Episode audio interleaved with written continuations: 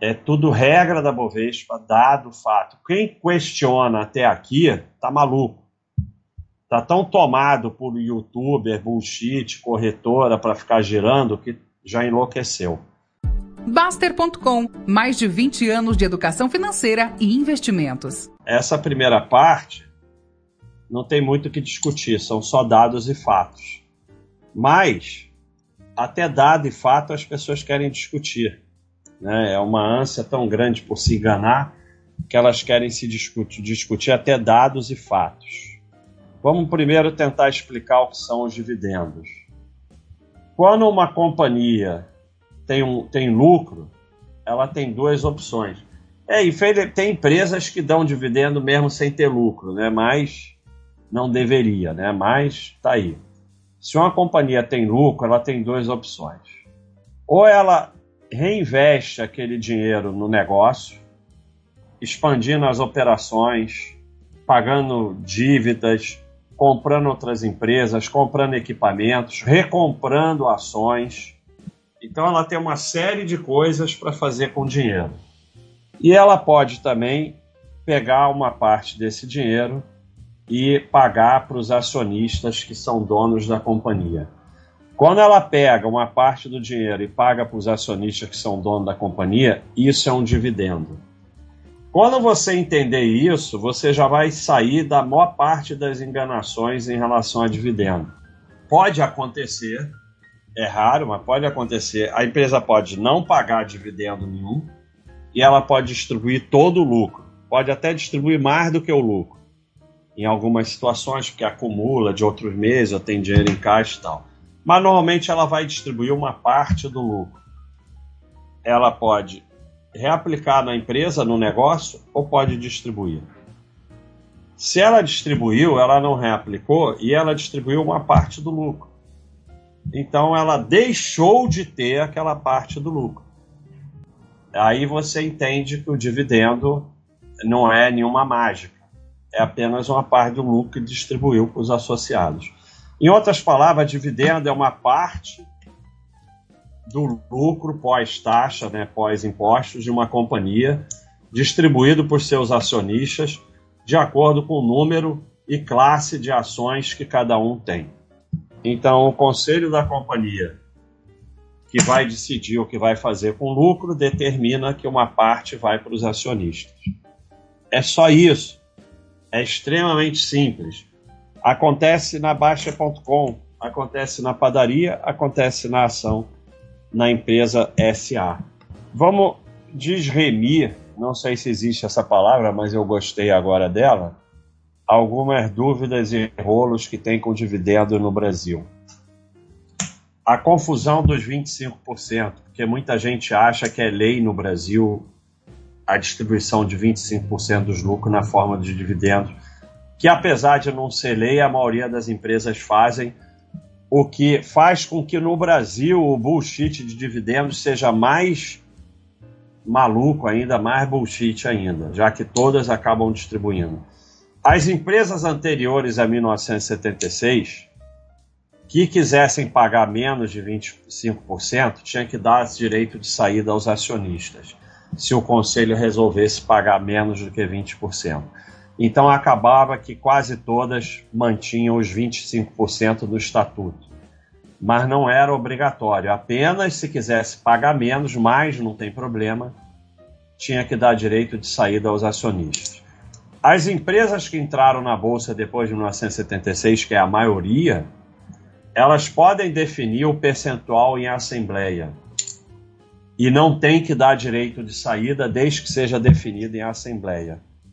Mas ficou essa tradição de pagar 25% e a maioria acaba pagando os 25% porque o bullshit de dividendos é tão forte que uma empresa como a Apple, que teve um crescimento extraordinário e ficou anos e anos sem pagar dividendos, se fosse a Apple, tudo bem, porque a Apple vai se dar bem em qualquer lugar. Mas se não sendo a Apple, essa pressão de dividendos que tem no Brasil, e com todas pagando 25%, acaba que a maioria, por padrão, acaba pagando os 25% pelo menos. Então acabou que no Brasil praticamente todas as empresas pagam em torno dos 25% ou mais, mas não é lei como as pessoas pensam. A outra confusão é esse negócio de que PN recebe mais dividendos. Em primeiro lugar, PN não é sócio. Você é um financiador da empresa, você não é sócio. Sócio é somente quem tem ON, que é a ação dos controladores. Como é que você controla uma empresa? Você tem 50% mais um das ONs. Você pode ter 100% das PNs que você não tem controle sobre a empresa. Essa suposta preferência dos dividendos pode acontecer, porque a empresa, quando ela tem PN, de duas coisas ela tem, é obrigada a dar uma. Ou ela dá tag along, ou ela dá preferência nos dividendos. Mas preferência nos dividendos faz a menor diferença, porque a ON recebe 10, a PN 12, a ON desconta 10, a PN desconta 12. Mas, só explicando a lei, uma PN você já não deve ter PN, porque PN você não é sócio. Uma PN sem tag along é uma loucura total. Foi o que aconteceu com a Sadia, com a Aracruz, que quando elas trocaram de controle por ficarem brincando de dólar, e ficaram brincando de dólar e quebrou as empresas, e quando trocou de controle, a Sadia, por exemplo, fez uma fusão com a Perdigão, no dia seguinte, a, a ON estava valendo 20 vezes mais que a PN. E não adianta você ficar revoltado, porque como não tinha tag along, o, o que o tag along te garante? Que você receba a mesma coisa que o controlador na troca de controle. Se for 100%, se for 80%, você recebe 80%.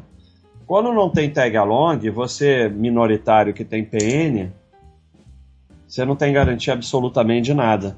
Por isso que no dia seguinte o mercado vai e precifica, não adianta você se sentir revoltado. Então, a PN já é um ativo que você não deveria ter. A PN sem tag along não existe a suposta isenção dos impostos, dos dividendos e os juros sobre capital próprio. Os dividendos recebidos pelo acionista, quando você recebe, ele é isento de imposto de renda.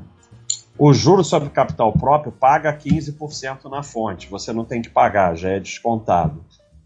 Então, por isso falam que o dividendo é isento. Mas o bolo a ser distribuído na forma de dividendos já foi tributado com 25% de imposto de renda, 9% CSLL, mais PIS e CONFINS, se for o caso. Enquanto o montante dividido como juro capital próprio não é tributado antes da distribuição. Então, dividendos paga é muito imposto. Muito mais que o juro capital próprio. Mas há um limite do que as empresas podem pagar como juro capital próprio. Porque o juro capital próprio ele é categorizado como despesa e é deduzido do lucro antes do desconto do imposto de renda. Logo, a empresa paga menos imposto ao remunerar os investidores com o juro capital próprio. Então, o dividendo é taxado sim, porque quando você tem o lucro e você vai pegar isso aqui, eu vou distribuir como dividendo, você vai pagar 25% de imposto de renda, 9% de CSLL, Marpis, Confins. E aí depois você vai distribuir, o cara diz é isento, porque já pagou uma enormidade. O juro capital próprio você paga só 15%. É descontado na fonte. Então não existe dividendo isento. Assim, o dividendo até é isento mas o lucro do qual ele origina, não. Então, no final, se não fosse esses impostos, você receberia mais dividendos. Não é o dividendo que é taxado, mas é como se fosse. É, o roteiro que segue o pagamento dos dividendos ou juro capital próprio. Primeiro, isso é tudo feito em, pelo conselho da empresa, que de, define isso. Então, primeiro um anúncio de dividendos, a empresa vai pagar dividendo de tanto por ação, não sei o que, na data tal. Então é anunciado o quanto vai pagar por ação e em que data. E que data vai ficar ex-dividendos. Só tem direito a dividendo quem possui ação até essa data. Então, a data que vai ficar ex-dividendo é a data tal e a data de pagamento é a data tal, que pode ser dois dias depois, um mês depois, seis meses depois, um ano depois, pode ser o que for. E no fechamento ocorre o desconto de todo o histórico, percentual, como eu vou mostrar no slide seguinte. E também a data de pagamento é quando você recebe os dividendos. Essa questão de ser descontado da cotação da ação não foi inventada por mim. Isso é uma regra da Bovespa. Então a gente tem um exemplo aqui de Ezetec e vocês podem testar isso. Vocês veem lá a data ex de uma ação que você tem que vai distribuir dividendos. Aí você vê lá, acompanha o mercado, fechou 10 reais. O aftermarket não existe o que acontece no aftermarket, a bolsa depois apaga. Então fechou a 10 reais, beleza. Deu um real de dividendo. Você olha uma dois dias depois, um dia depois, o fechamento da nota foi o dia tal. Você vai lá olhar, não está mais 10, está 9. Porque eles mudam o preço de fechamento. No dia seguinte, o mercado faz o que quiser, como qualquer dia, porque tem um leilão e aí abre ao preço que abrir mas o preço de fechamento é alterado de acordo com os dividendos. Esse exemplo aqui são descontados da cotação. O saldo financeiro antes e depois do pagamento fica igual. Você vai ficar com o mesmo dinheiro antes e depois. Aqui é a Exetec, aqui ó, até 6 de 12 de 2017. 2,67 por ação, data do pagamento 15 de 12 17 a partir de 7 do 12 ex-dividendo. Naquele dia o Thiago foi lá e olhou o fechamento, 24,16.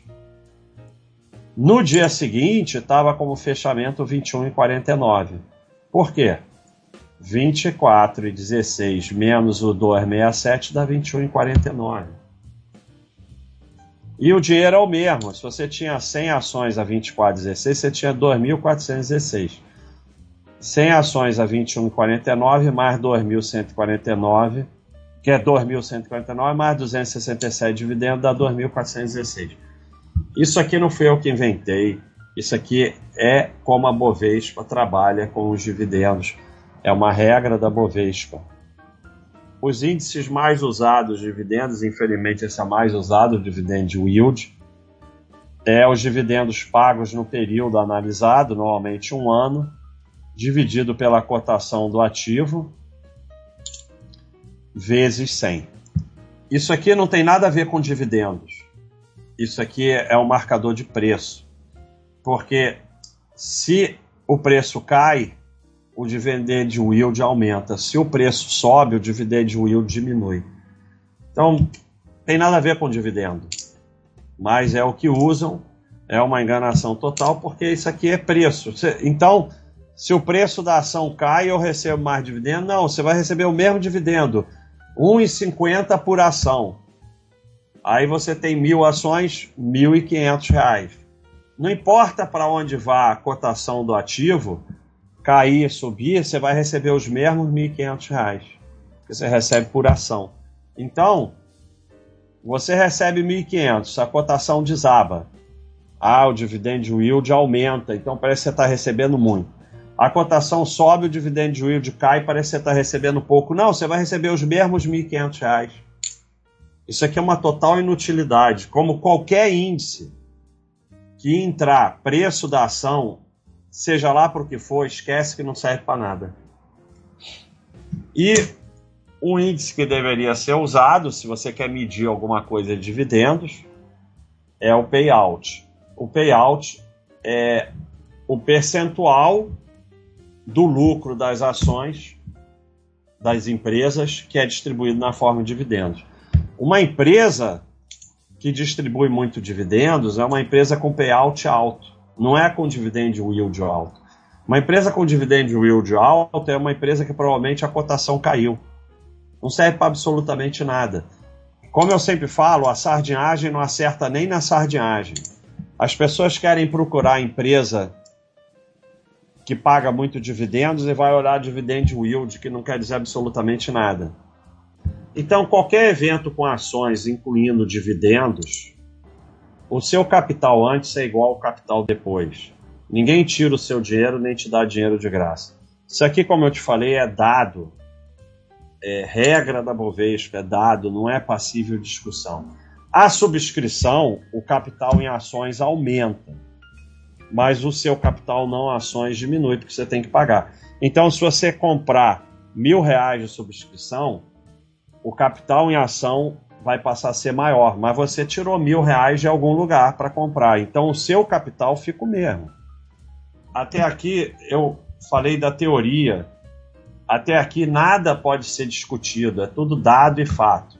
É tudo regra da Bovespa, dado, fato. Quem questiona até aqui tá maluco.